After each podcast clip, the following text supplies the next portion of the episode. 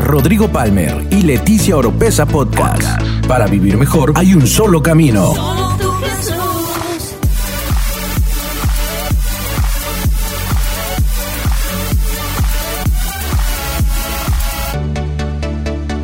Escucha todas las semanas la clave para tener una mejor vida. Una mejor vida.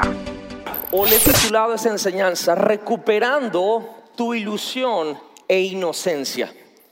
Recuperando tu ilusión y tu inocencia.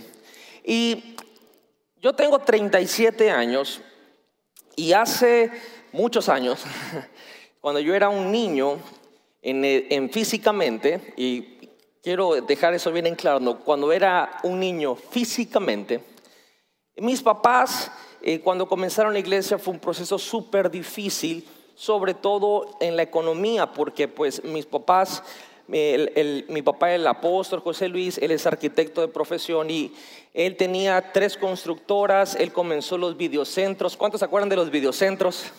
Uy, los que saben de eso ya llovió, ¿ah? Eh, mi papá también fue el primero que trajo aquí los, los primeros celulares de Tabasco, los trajo mi papá. Portatel, ¿se acuerdan? En unos ladrillos de ese tamaño. Una cosa así. Y él fue el primero que comenzó a vender esos celulares y puso una agencia de bienes y raíces que evolucionó y él vendió a, a otras empresas muy importantes que hoy cambiaron los nombres, Remax, Century, todo ese tipo. Todo eso lo comenzó mi papá.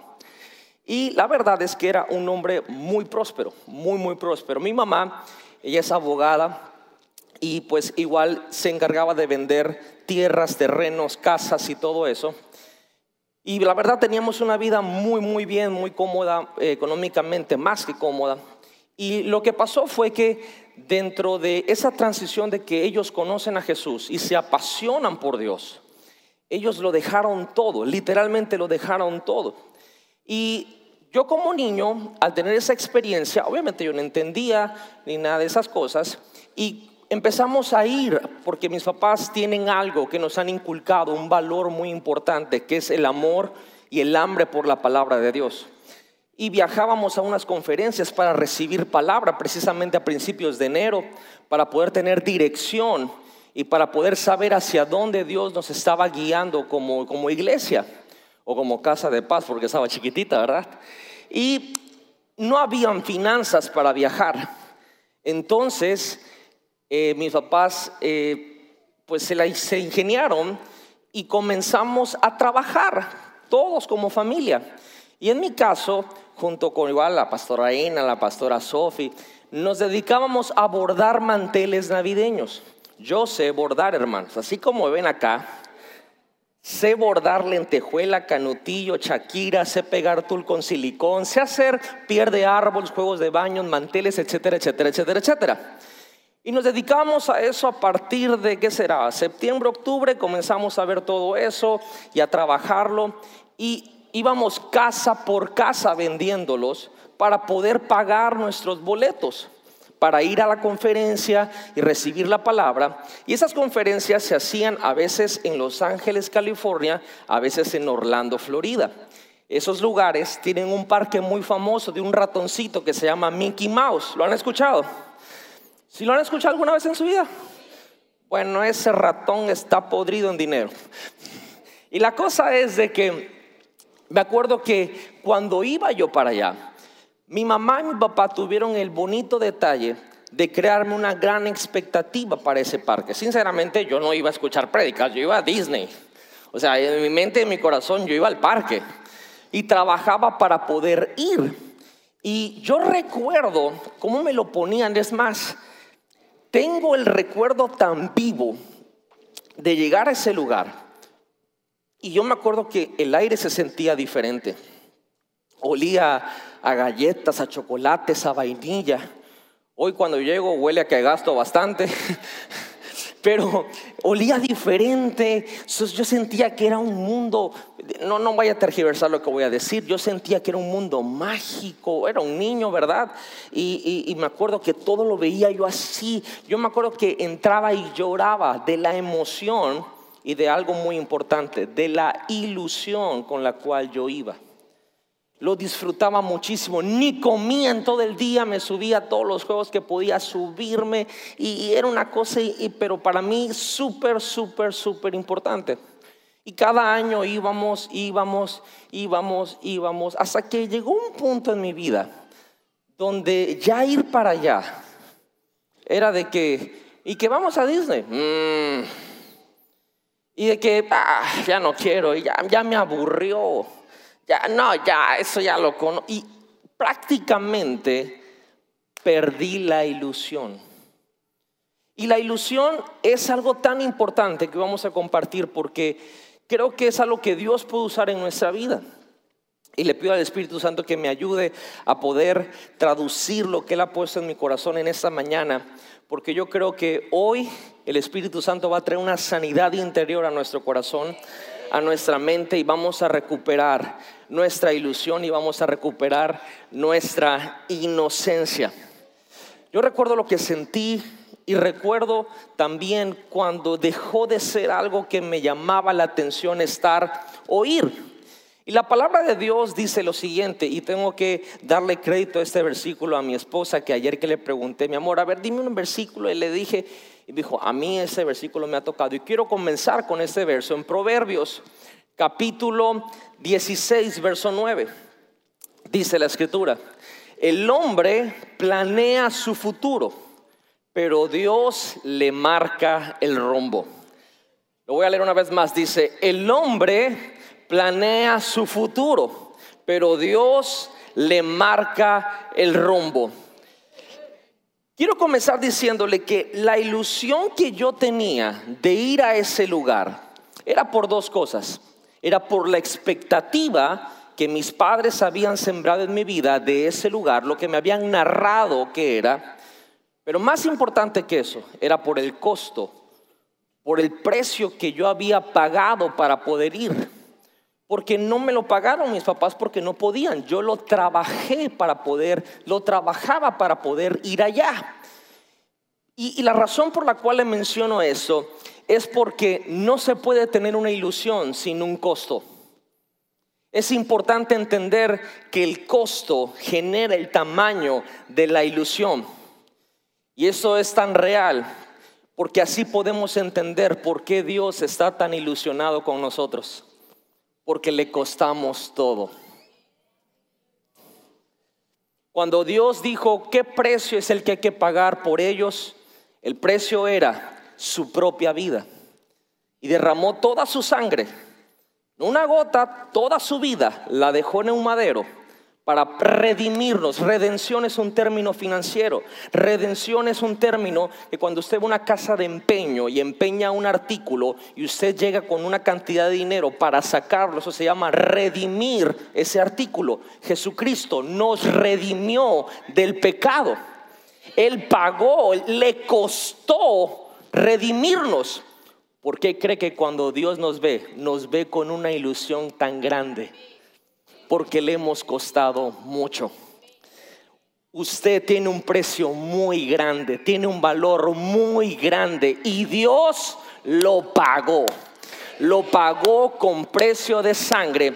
Y si Dios está ilusionado conmigo y con usted, creo que ahora nosotros tenemos que ilusionarnos con Él. Creo que hay que entrar en la misma sintonía que Dios tiene con nuestras vidas. Y es mi corazón, una vez más, no me voy a cansar de repetirlo en esta colección de enseñanzas, que todos podamos creer en Dios, el Dios que tenemos, y podamos recibir lo que Él tiene para nuestras vidas. Ahora, eh, le mencionaba este relato en mi vida personal porque como niño a esa edad, los niños tienen una cualidad muy, muy importante, muy linda, que por lo general cuando se crece, se pierde, y esa es la inocencia, diga conmigo, la inocencia. Ahora, me he dado cuenta, me he dado cuenta, y, usted lo puede ver quizá ahorita en actualidad, que la inocencia separa a aquellos que han creído por grandes cosas y lo han conseguido y los que se han sentado a ver el paso de esos triunfadores. Por ejemplo, hay, hay ciertos personajes mundiales que no podemos decir que, que no es real lo que han logrado. Por ejemplo, Mark Zuckerberg, el creador de Facebook. usted lo ve y usted para lo mejor no va a infundir mucho respeto porque es un muchacho que anda en tenis, pantalón de mezclilla y una playera, pero tiene más dinero que cualquier presidente, que cualquier político, que cualquier empresario del de país de Latinoamérica, de Estados Unidos, es multibillonario.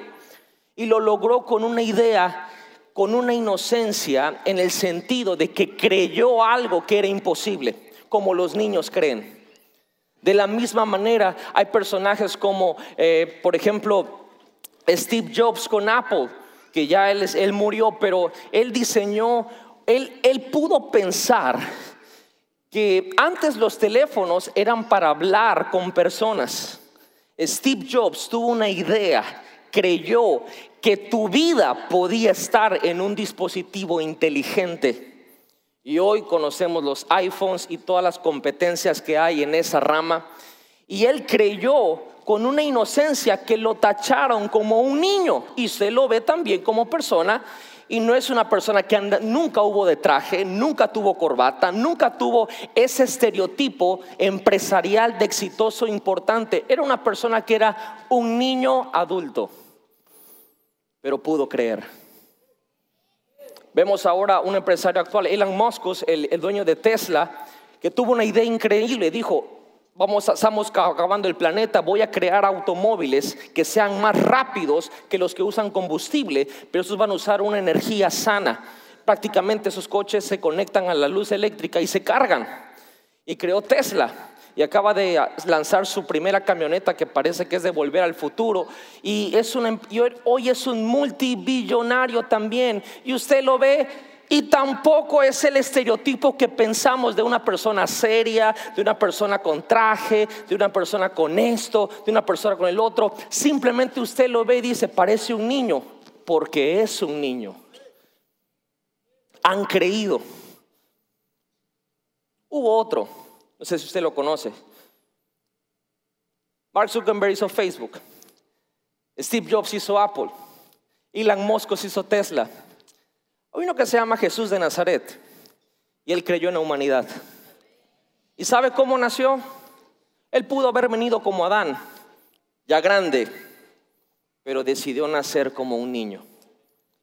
Para darnos la idea de la importancia que es ser un niño en el reino de Dios. Todos ellos tuvieron una ilusión. Y tengo que definir qué es una ilusión. Una ilusión es un sentimiento de alegría y satisfacción que produce la realización o la esperanza, diga conmigo esperanza, de conseguir algo que se desea intensamente. Eso es una ilusión, es un sentimiento, diga conmigo sentimiento. Por lo general, cuando hablamos de sentimientos, pensamos que los sentimientos nos hacen débiles, cuando es todo lo opuesto. Déjeme decirle, sus sentimientos y mis sentimientos nos hacen más fuertes. Dios es un Dios que tiene sentimientos. Dios amó al mundo.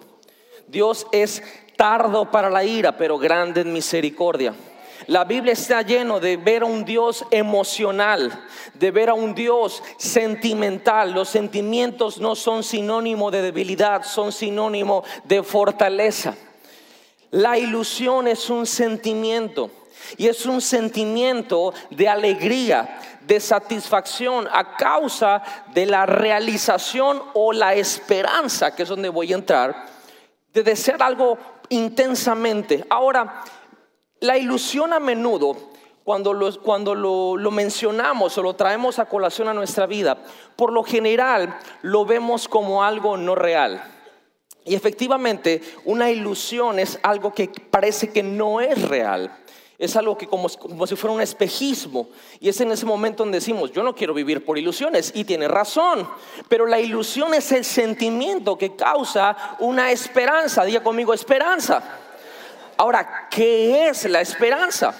La esperanza, según la Biblia, es el inicio de la fe. La esperanza es esperar con confianza. Y mire bien, la esperanza también se puede definir como una sensación de percibir algo como realmente alcanzable, algo que se desea con verdadero fervor. La ilusión es lo que inicia y lo que da como que el banderazo de salida, el sentimiento para poder tener una esperanza. Y la esperanza sí es real. La esperanza es ese sentido, es percibir como que algo es alcanzable. Es la esperanza de que tienes una enfermedad que te han diagnosticado que es incurable, pero escuchas el mensaje que Jesús puede sanar esa enfermedad. Y lo primero, antes que venga la fe para creer sobrenaturalmente y que todo pase, primero tenías una ilusión, ¿cómo yo podría ser sano? Escuchas la palabra y se genera la esperanza. Y cuando empieza empieza la esperanza, lo que sigue es la fe. Es por eso tan importante recuperar nuestra ilusión, porque primero es la ilusión, da origen a la esperanza y después de la esperanza se genera la fe. ¿Qué es lo que dice la escritura en Romanos capítulo 4, verso 18? Dice, cuando Dios le prometió a Abraham que tendría muchísimos descendientes, esto parecía imposible. Sin embargo, por su esperanza y confianza en Dios, Abraham llegó a ser el antepasado de gente de muchos países que también confían en Dios. La versión Reina Valera de este verso dice esperanza contra esperanza. Por su esperanza, quiero decirle, ¿cuántos quieren tener una fe más grande? Más bien, ¿cuántos quieren usar su fe más? Bueno, para que la fe pueda ser usada de una manera mayor, primero hay que tener una esperanza. Y para poder tener esa esperanza hay que recuperar nuestra ilusión. ¿No le encantaría a usted que este fin de año y todo el año que viene su vida personal, sentimental, emocional estuviera más sana? ¿No le gustaría a usted, no tendría el deseo de que su vida financiera fuera a otro nivel? ¿No le gustaría a usted que sus hijos crecieran de una manera que fueran personas que cambien el mundo? ¿Sabe lo que está diciendo usted en la mente? No es fe, ni siquiera es esperanza, es una ilusión. Que cuando escucha una palabra, Ah, cuando ve que es realmente alcanzable, cuando ve que Dios lo ha hecho una y otra vez y que Dios no es hombre para que mienta, ni hijo de hombre para que se arrepienta, se activa la esperanza en su ser interior. Y cuando se activa la esperanza en su ser interior, es imposible parar la fe. Yo le creo a Dios. Pero ¿sabe por qué le creo a Dios? Porque me considero un niño en ilusionarme con muchas cosas. Me ilusiono dándole la oportunidad a otras personas. No tengo ningún problema que otros brillen, porque yo sé lo que se siente cuando alguien quiere opacarte. Y he entendido, tengo la ilusión, pero te pueden traicionar, ten cuidado con esta persona, no me importa si me traicionan, tengo la ilusión de que alguien va a ser y va a tener el corazón que yo he tenido. Táchame de ingenuo, táchame de inocente, táchame de niño. Me encanta que me digan que soy un niño. Me fascina que me digan que soy un ingenuo, porque significa que estoy ilusionado. Significa que la ilusión va a dar a luz mi esperanza y que esa esperanza va a generar un poder que nadie, ni yo mismo puedo parar. Se llama fe. Y la fe mueve montañas. Y al que cree, todo le es posible. No sé si alguien vino en esta mañana a recuperar su ilusión. Pero quiero decirte, hoy vas a salir de ese lugar con esa mirada ilusionada, con esa mirada con esperanza, con esa determinación de fe y nada te va a ser imposible. ¿Cómo recuperamos la ilusión? Y te quiero compartir cinco puntos muy importantes para esto. Y lo primero es expresar lo que sientes. ¿Qué te ilusiona? Ah, pastor, pues nada. Es que esta vida está dura. La situación, la calle anda mala. El Cruz Azul no gana, pastor. ¿Qué te ilusiona en la vida? Expresa lo que sientes. Y yo sé que esto puede sonar súper superficial para muchos. Sé que esto puede sonar infantil y puede sonar como que eso es para niños, hay que vivir en la realidad. Bueno, a lo mejor lo que pasa es que tu realidad es demasiado depresiva y negativa. Y a lo mejor lo que quieres decirme es que yo me acomode a tu realidad de derrota cuando Dios te quiere acomodar a su realidad de victoria. Para poder recuperar la ilusión, tienes que tenemos que aprender a expresar lo que sentimos. Miren, mírenme muy bien lo que vamos a hacer. A la cuenta de tres, voy a contar a tres y a todo pulmón grite lo que le ilusiona. ¿Listo? ¿Listo? Yo sé que en ese momento usted ya está diciendo en su mente, no, yo no voy a gritar que grite de al lado. No, no, no. Va, va, con el de lado y dile, no me vayas a dejar solo. Es más, muchos ya se pusieron nerviosos ahorita. Es más, muchos están diciendo, no, no, es que la verdad lo que a mí me ilusiona me da pena decirlo. Ese es el problema. ¿Está listo? ¿Está listo? No es que lo que a mí me ilusiona es imposible, de eso se trata. ¿Está listo? Una, exprese lo que siente. Dos, tres. Vamos bien, vamos bien. Vamos bien, vamos bien. Una vez más. Una, dos, tres. Ya muchos hacen, lo que sea. Y quizá muchas personas ahorita están diciendo, ay, ay, ay, yo que vine algo serio. Lo que necesita ese muchacho es crecer. Crecer y madurar. Dos cosas muy diferentes. Crecer es algo en lo natural. Madurar es algo en lo espiritual. Lo asociamos como que es lo mismo, pero no lo es. Nosotros crecemos en tiempo. Nosotros crecemos en edad, aunque las hermanas lo quieran negar. Crecemos en tallas. Crecemos en conocimiento. Crecemos en experiencia. Uf, crecemos en ego. Crecemos. Claro que sí. Dejamos de ser niños naturales. Pasamos a ser adolescentes, jóvenes, jóvenes adultos. Y rogamos al Señor que de ahí no pasemos. Pero crecemos. Eso es inevitable. Es inevitable, vamos a crecer, pero no significa que vamos a madurar. No necesariamente crecer viene inherente que maduramos. Verá, en el carácter no se puede crecer. En el carácter solo se puede madurar.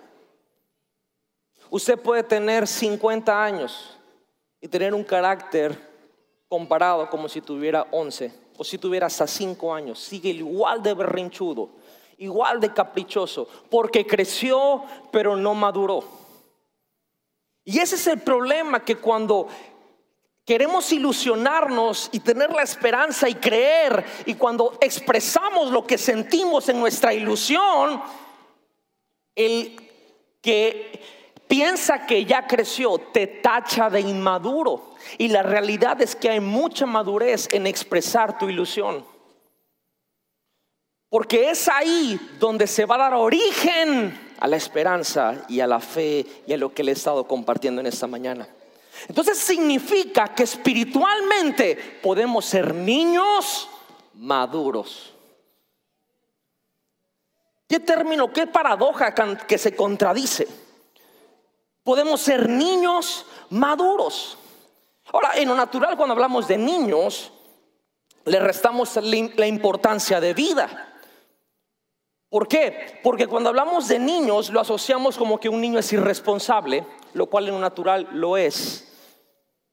Asociamos que un niño también pensamos que ellos lo que necesitan es avanzar y crecer en lo natural, lo cual es correcto. Pero ¿qué tal si en esta mañana les propongo, no yo, sino Jesús, que lo que tenemos que hacer, todos nosotros, de hecho, hay pocas cosas en el reino que hay que regresar y volver, pero Jesucristo lo dijo, hay que volver a ser como niños.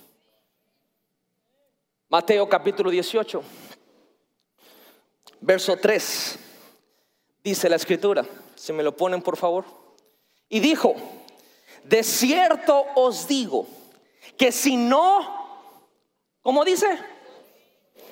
Ayúdame con eso porque necesito que esto lo tengamos bien en claro.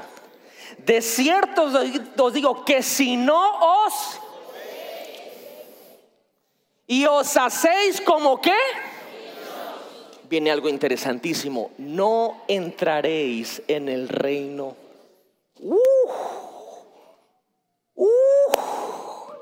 esto se pone gruesísimo. Porque Jesús mismo nos está diciendo, quieres entrar a mi reino, quieres ser partícipe de los derechos, de las bendiciones, de los privilegios de un ciudadano del reino. No es como tú piensas, te es necesario volver a ser como niño. Y mire, hay pocas cosas en el reino que hay que volver. Por lo general todo es avanzar. Volver. De hecho Jesús dice, eso es lo más importante en el reino Mismo verso, mismo pasaje, la versión traducción lenguaje actual. Dice, Mateo 18, versos del 1 al 6, dice, en esa misma ocasión, perdón, los discípulos le preguntaron a Jesús, ¿quién es el más importante en el reino de Dios? Jesús llamó a un niño, lo puso en medio de ellos y les dijo, les aseguro que para entrar en el reino de Dios ustedes tienen que cambiar su manera de vivir y ser como...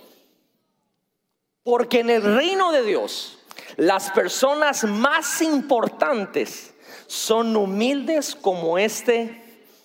Si alguien acepta a un niño como este, me acepta a mí. Pero si alguien hace uh, que uno de estos pequeños seguidores míos deje de, si alguien le arranca la ilusión a este niño, si alguien le quita sus sueños, si alguien no te atrevas a meterte con la ilusión de un niño que cree en mí.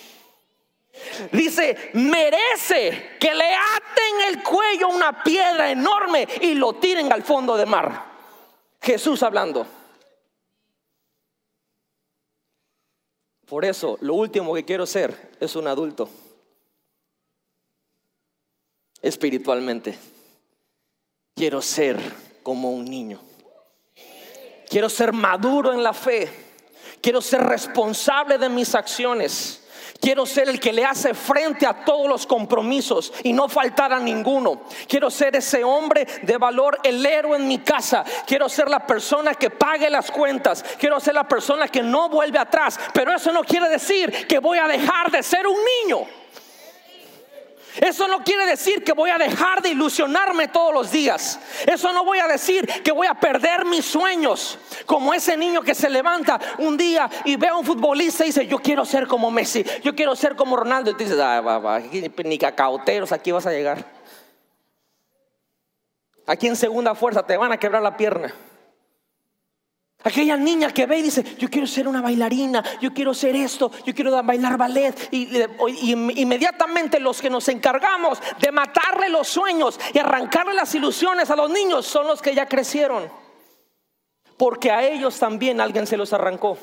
Y ahora es un ciclo vicioso. Táchame de niño, táchame de ingenuo, pero yo tengo la ilusión que esta casa es luz para Villahermosa.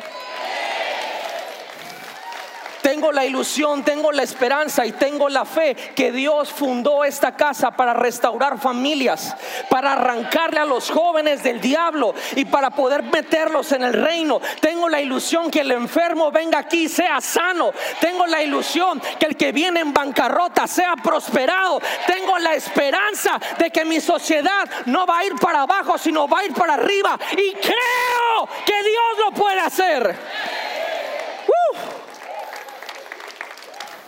¿Qué es lo más importante para un niño? Que se ilusiona. Se ilusiona. Tú dile a un niño, mañana te compro Iron Man, el de verdad. Uy, agárrate porque desde las 5 de la mañana te dice, papá, papá, ya, ya, ya, ya es mañana. ya es mañana. Porque tiene la ilusión. ¿Qué hace a un niño? ¿Qué, constituye a un niño según el reino? ¿Está listo para eso? La inocencia. La inocencia. Cree en todo lo que se le dice. Ahora, de ninguna manera quiero llevarle por un camino que no es. Cuando Jesús habla en este pasaje y habla de niños, la palabra que está utilizando es la palabra paidión, que es la palabra pais. Y esa palabra pais, ¿sabe qué significa? Un niño que es golpeado con impunidad. ¿Sabe qué significa eso? Inocencia. Significa que en el reino de Dios un niño, uff, siento la, siento la presencia del Espíritu Santo de una manera impresionante. Un niño en el reino de Dios es aquel que cree, que el, el que se ha ilusionado, el que ha tenido la esperanza, el que tiene la fe y es golpeado. Y es golpeado, y es golpeado con impunidad. Quiere decir, no se lo merecía. No sé si me estoy explicando con esto. Pero hay veces que cuando, no, no hay veces, perdón, siempre que uno cree, vienen los golpes.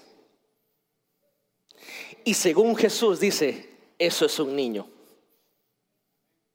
Un niño es aquel, es un país. Usted lo puede buscar si quiere, su concordancia Strong, váyase Mateo capítulo 18, verso 1 y 3, va a encontrar la palabra 38, 13. En el griego, 38, 13 va a ser la palabra paidión, lo va a llevar al 38, 16, que es pais, y de pais a 38, 17, que es el género femenino también, y significa niño que es golpeado con impunidad. Uy, se acabaron los amenes. Pero ¿sabe qué? Si no hemos sido golpeados sin merecerlo, no nos merecemos lo que hemos soñado. No sé si alguien... ¡Uy! ¿Quién me modeló esto? Jesús.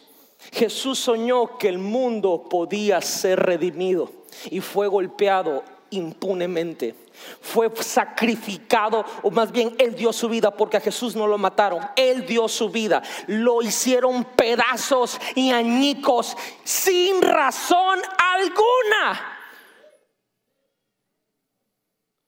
Y Él dijo, quiero que vean que sí se puede soñar, sí se puede ilusionarse, sí se puede creer y sí se puede conseguir. Y quiero decirte, Jesús no acabó mal. Oh, oh, oh, no. Jesús resucitó al tercer día. Jesús está sentado a la diestra del Padre y lo que soñó lo pudo conseguir. ¿Por qué? Porque fue golpeado con impunidad. ¿Qué pasa con nosotros? Nos ilusionamos, tenemos esperanza, creemos, viene el golpe, dijimos, eh, dice mi mamá que siempre no. Mejor no, es que es que eh, cada vez que yo me ilusiono viene un golpe y me, me arranca la vida. ¿Y qué, qué crees que se trata, mi estimado amigo? El más importante en el reino de Dios, dijo Jesús, es como este niño, como este país va a ser golpeado impunemente. Uy, pero aquel quien se atreva a golpearlo, aquel que se atreva a arrancarle su ilusión, le es mejor y se merece que se ate una piedra al cuello y lo tire al río o al fondo del mar. Jesús hablando, Jesús el Dios del amor. Por eso cuando yo veo a alguien que Dios lo está levantando, que Dios lo está impulsando, ¿quién soy yo para arrancarle su ilusión? ¿Quién soy yo para venir y golpearlo y arrancarle sus sueños? Yo estoy para ser una plataforma para que brillen y para que vayan más alto, no para opacar a nadie. Yo tengo la ilusión que todos los líderes, los efesios, los ministros, los ancianos, los mentores, los jóvenes brillen, que vayan más arriba que nosotros, que vayan a las naciones, que vayan a todas las esferas de influencia. ¿Por qué? Porque para eso nos llamó el Señor. Como niños. El niño es inocente porque inocente, eh, tú, tú no te lo mereces, no fue tu culpa, pero te pegaron. ¿Qué es la inocencia? La inocencia es la condición del que está libre de culpa y de pecado. Siento una presencia de Dios impresionante.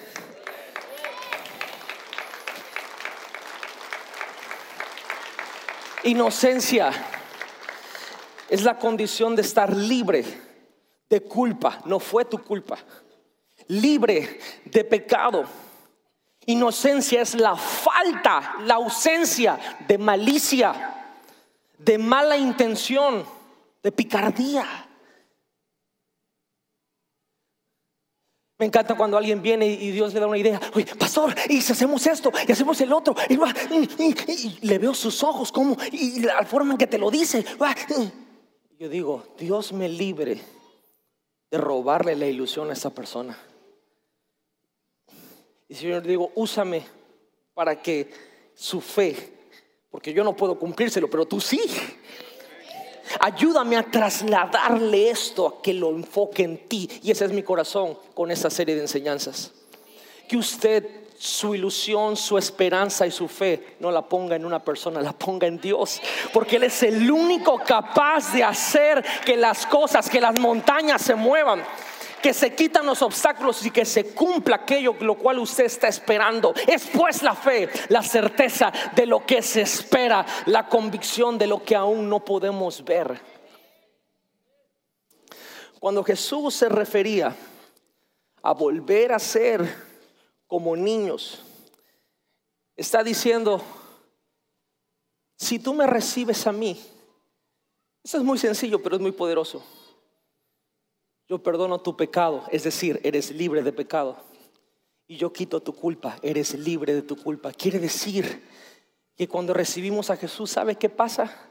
Recuperamos nuestra inocencia. No hay nadie dice la escritura, ninguna condenación hay para los que están en Cristo Jesús.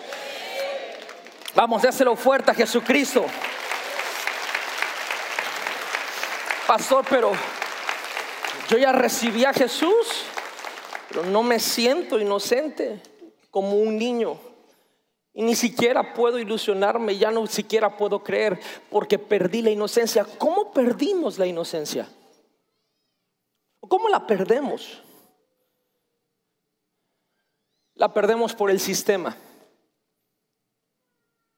La perdemos porque la Biblia reiteradamente nos menciona que el sistema del mundo, la mentalidad de este mundo, no nos ayuda para nada. ¿Y sabe qué significa el sistema del mundo? Un contacto con la maldad una vez más. Acuérdese, inocencia es la ausencia, la falta de maldad, de mala intención, de picardía. Es la condición de estar libre de culpa, libre de pecado. Eso es inocencia. Desgraciadamente, aún en la misma iglesia, a veces tenemos un sistema. Y viene alguien que acaba de recibir a Jesús, que en su corazón se siente, no se siente, está perdonado Está libre de culpa, libre del pecado, libre de todo lo que venía arrastrando. Y empieza. Y nosotros, los que según ya estamos más crecidos en la fe, lo primero que hacemos no es llevarlos por Jesús, sino imponerles un sistema. Y cuando de repente alguien tiene un comentario y dice, ¿cómo me gustaría a mí abrir un grupo? y deja que venga a Congreso, te van a pedir boletito. O sea, y empezamos a ponerle un sistema. No, hermano, aquí la cosa es así, y así, así. Y empezamos, en vez de hablar, impulsar la fe de la persona, lo primero que hacemos es matar sus ilusiones e imponerle un sistema.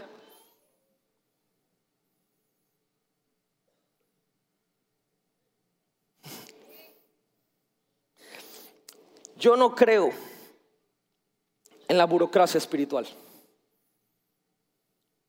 Yo creo que por lo menos en esta casa todos tenemos un lugar. Yo creo que el hecho de que tú hayas pasado por esas puertas significa que Dios te quiere aquí. Y significa que tú tienes algo muy grande que aportarle al reino de Dios. Significa que nosotros estamos para servirte y estamos para ayudarte a que tu fe crezca y crezca y crezca, no imponerte un sistema. Y con esto no estoy hablando de ser liberales y de, y de, hacer lo que sea y de lo que me venga en gana. No, no, no, no. Yo creo en el orden. Creo en administración. Predico muchísimo. Vivo la administración. Creo que necesitamos siempre rendir cuentas. Yo creo en eso. No, no quiero que se malinterprete lo que estoy diciendo. Lo que no creo es sin imponer un sistema. Una mentalidad sistemática y una mentalidad que si no cumples con ciertos dogmas de hombres, no estás dando fruto. ¿Quién nos dijo eso? ¿Quién nos dijo eso? Y acabamos matando la fe. Y ahora pensamos que Dios nos llamó a un sistema y Dios no te llamó a un sistema. Dios te llamó a anunciar las maravillas de Él, que te llamó de tinieblas a su luz admirable, porque somos el pueblo de Dios, linaje escogido, nación santa. Dios te llamó para que brilles.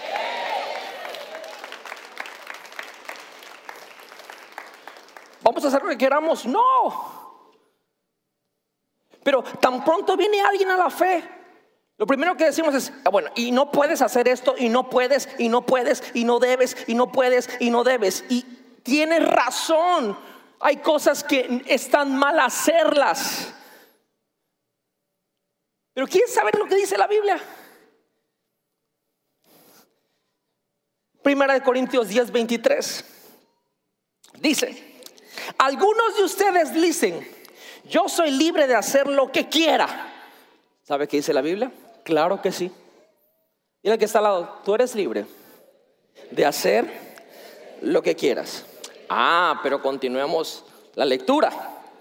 Pero no todo lo que uno quiere conviene. Ni todo fortalece la vida cristiana. Ah, no, un momento, un momento. Yo no te voy a prohibir nada. Pastor, y, y me puedo hacer esto. Pastor, y puedo hacer el otro. Hermano, bíblicamente tú puedes hacer lo que quieras. Ahora no todo te conviene.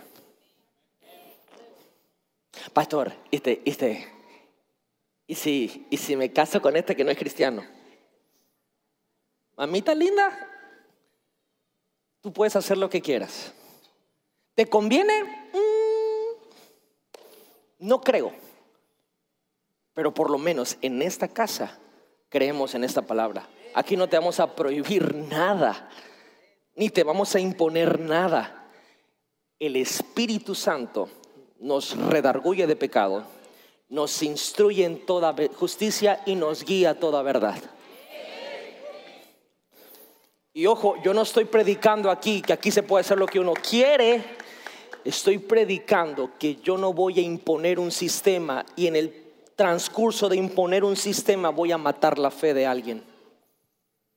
Dios me libre de eso. Mejor me sería agarrar este, este monitor y tirarme a la laguna del negro, amarrado al cuello. Mejor me sería eso, bíblicamente hablando. Es por eso que tenemos que ser como niños. ¿Cómo? Y entra mi punto número dos, no se preocupe, el más largo era el uno regresando al primer amor. Apocalipsis capítulo 2,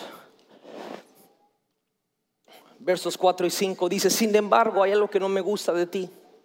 Y es que ya no me amas tanto como me amabas cuando te hiciste cristiano. Por eso, acuérdate de cómo eras antes. ¿Cómo eras antes? ¿Cómo eras cuando recibiste a Jesús? ¿Cómo eras cuando te cayó el 20 que fuiste perdonado. ¿Cómo eras cuando pudiste sentir al Espíritu Santo que te dijo, yo ya te limpié? Yo ya te perdoné. Tienes una vida nueva. Dios te está diciendo, acuérdate cómo eras antes. Vuelve a obedecer a Dios. Deja de hacer lo malo. Es decir, regresa a la inocencia. Compórtate como al principio. Hay algo que nosotros tenemos que entender en nuestro caminar con Dios. Nunca podemos perder el ser como niños, el ser inocentes, el, ilusionarnos, el esperar, el, creer en Dios. ¿Te acuerdas de esas ocasiones donde tú venías al servicio diciendo, a lo mejor Dios me va a dar algo hoy y Dios me va a decir algo hoy y esto y el otro y por allá? A cambio de ahora que solamente llegas para mandar un mensaje en el WhatsApp, decir presente enterado. ¿Qué pasó? ¿Qué perdimos en el camino? La inocencia. Perdimos el ser como niños. Y para recuperar eso, hay que regresar al primer amor. Hay que amar a Dios como lo hacíamos al principio porque desgraciadamente en el camino quizá lo hemos perdido. A lo mejor hay gente que no, y gloria a Dios por eso, pero a lo mejor habemos muchos que sí, muchos que sí. Yo quiero decirle algo como su pastor. Hubo un tiempo hace unos años donde yo perdí la ilusión completamente. Pero yo puedo, yo puedo decirle que de verdad Dios, Él es Dios, estemos como estemos, como nos sintamos, Él sigue siendo Dios. Pero yo le confieso algo, hace unos años atrás, subir a predicar para mí era, Señor, levanta otro, decía yo. Porque fueron tantos los golpes, tantos los golpes, que perdí la ilusión, perdí la fe. No en Dios, mi fe de lo que yo soñaba, la esperanza. Pero el Espíritu Santo, ¿cuántos le dan gracias a Dios por el Espíritu Santo?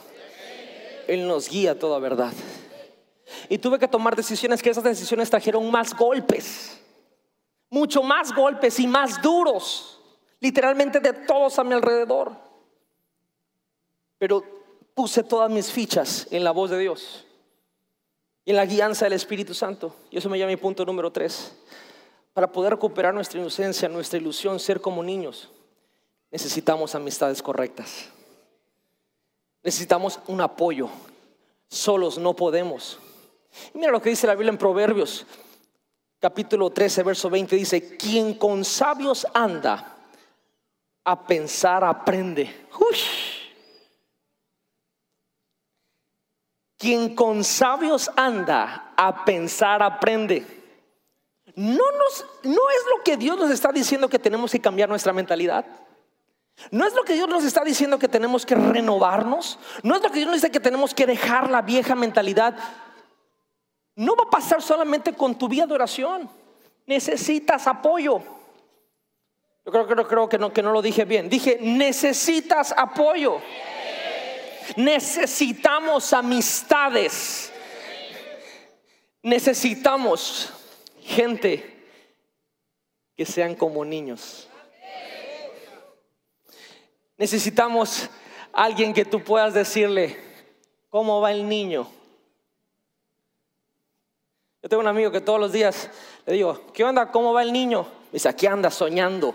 ¿Y qué sueña? Esto y el otro y el otro. Te digo algo, te digo el mejor consejo que te puedo dar en tu vida como pastor. No mates al niño que tienes dentro. No lo mates. Necesitas apoyo, no puedes solo. Porque siempre va a venir algo en contra. Y solo es muy difícil pasarlo. Necesitamos apoyo. Y cuatro, lo más importante de todo. Si me, me apoyo en el piano. Un encuentro con Jesús. Y reflexionar en la causa por la cual perdimos esa ilusión y ese sueño. Pastor, es que yo la verdad tenía ese sueño, pero como me dijeron que no, y como, como, como me han hecho esto, y puras gachadas me han hecho, y me han dicho aquello, y me han dicho, oye, brother, está siendo golpeado con impunidad, se llama inocencia. quiere decir que eres importante en el reino de Dios. Quiere decir que eres como niño. Quiere decir, no botes tus sueños al fondo del mar. Deja que Dios se encargue de aquellos que te quieren arrancar tus sueños.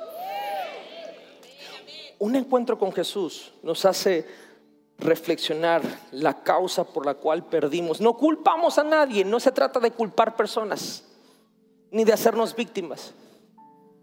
Al contrario, un encuentro con Jesús. Lo más maravilloso que pasa ahí es que nos hace ver el momento, la causa por la cual perdimos eso. Y él mismo dice,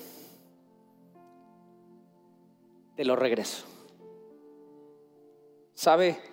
Se ha comprobado científicamente que las personas que somos hoy como adultos somos el resultado de lo que pasó en nuestra niñez. El vacío que tenemos por dentro ya de grandes es la ausencia o la escasez que tuvimos de pequeños. ¿Por qué Jesús dice, sé como niño? ¿Por qué dice, vuelve? ¿Por qué dice, regresa al primer amor? vuelve a ser como niño. Eh, regresa a la forma de vivir como niño. Eh, vuelve como al principio. Ámame como antes. No puedes en Cristo todo es para adelante. ¿Por qué no se está diciendo para atrás? ¿Por qué? Porque hay un estado en el reino de Dios, un estado, así como soltero y casado, que es un estado civil. Hay un estado espiritual que se llama ser inocente. Es una condición.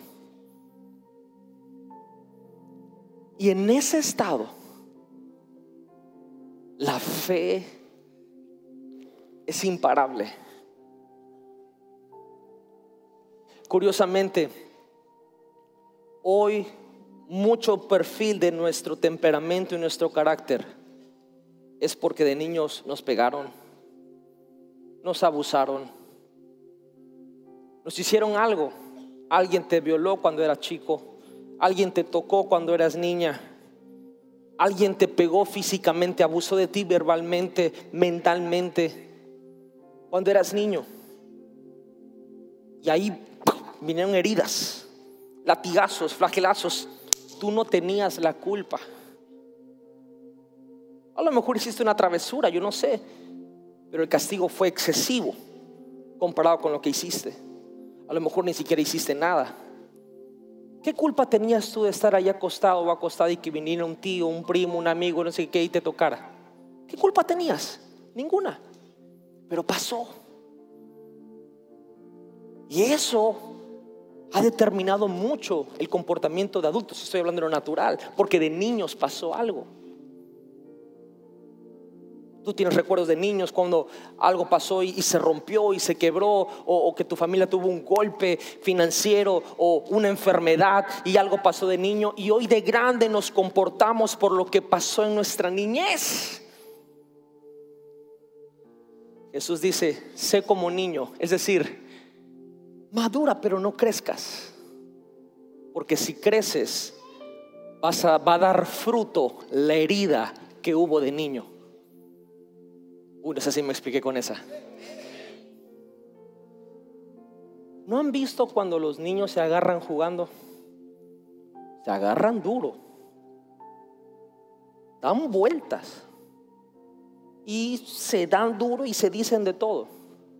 Cuando los papás ven que sus hijos se pelearon, los papás agarran carta en el asunto y se agarran ellos. El problema es que a los cinco minutos esos dos niños están jugando otra vez. Pero los papás nunca más se van a volver a ver igual. Jesús dice, no llegues a ese punto. Sí, van a golpearte impunemente. A los cinco minutos, puede abrazarlo. Sé como niño. Y ahí sí hay una garantía. Nunca te van a robar la fe. nunca te van a quitar la esperanza, nunca vas a dejar de ilusionarte una vez más. Razón por la cual traigo esta enseñanza es porque sé lo que es perder la ilusión. Y no me gustaría que ninguno de ustedes lo pierda. Y también sé lo maravilloso que es recuperarla y volver a creer. Y decirle, Señor, gracias. Porque aunque te critiquen, aunque te digan de cómo hablas, cómo eres, cómo te vistes, que por aquí, que por allá, a los cinco minutos los vuelves a abrazar, les vuelves a dar besos y dices, no, que tú me digas, no me va a robar la fe. Lo que tú no me hagas no me va a robar la ilusión. A como tú me trates no me va a quitar la inocencia. Y cuando somos como niños, dice la Biblia que Jesús dice, él hablando dice, ninguno va a tocar a mis pequeñitos. Ustedes son la niña de mis ojos. Ustedes son mi tesoro preciado.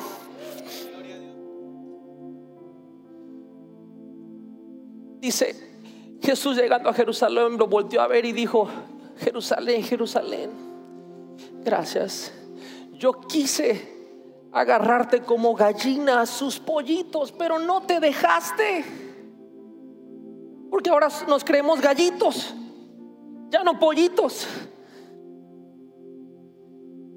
Ya no queremos que el Señor nos arrope como niños, ya somos grandes.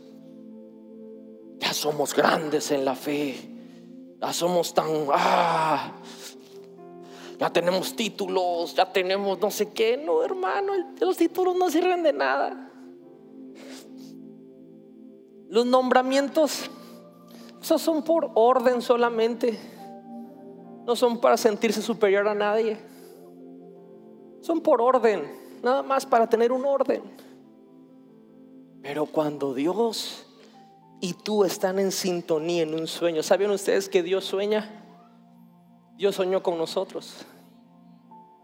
Y aquí estamos. Y hoy Dios lo que quiere es decirte y te está diciendo, quiero que recuperes la ilusión. Quiero que recuperes la inocencia para que puedas creer. Y cierro con esto. Cinco, planea el futuro. Planea el futuro. Voy a cerrar con el versículo que abrí, que me dio mi esposa.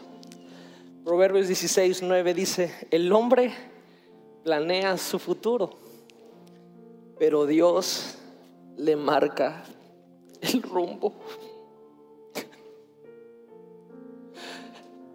¿Cuántas veces me he equivocado en lo que he creído? Muchas. No tiene usted una idea pero no por el hecho de que te equivoques.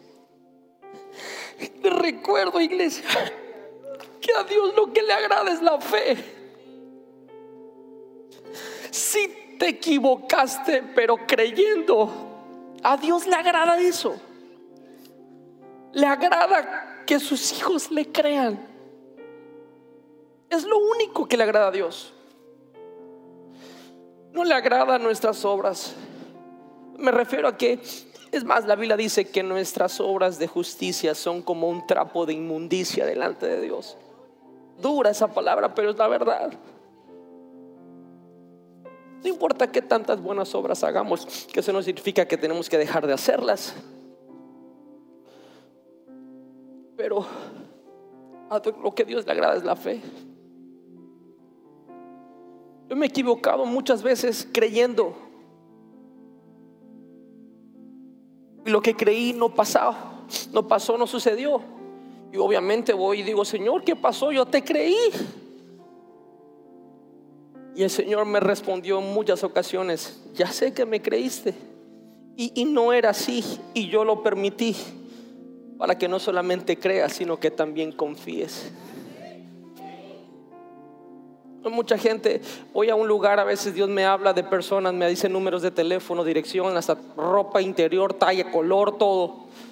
La gente me dice, ¿cómo le haces? ¿Cómo le haces para que Dios te hable así? No sé, yo solo confío en Dios. No tengo un don, no tengo nada especial, solamente le creo ciegamente.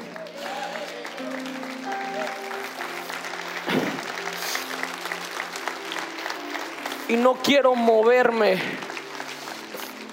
bajo un don para hacerme un místico de algo, no. Prefiero moverme en el amor. Le pido a Dios todos los días que mi persona sea alguien que inspire fe, no que inspire superioridad.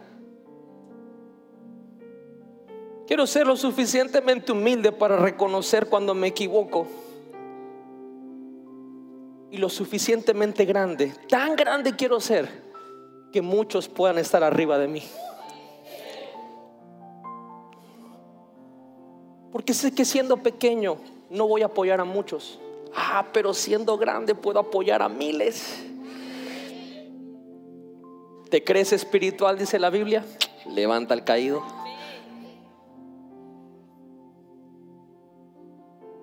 Hoy el Espíritu Santo nos trajo en esta mañana para recuperar nuestra ilusión,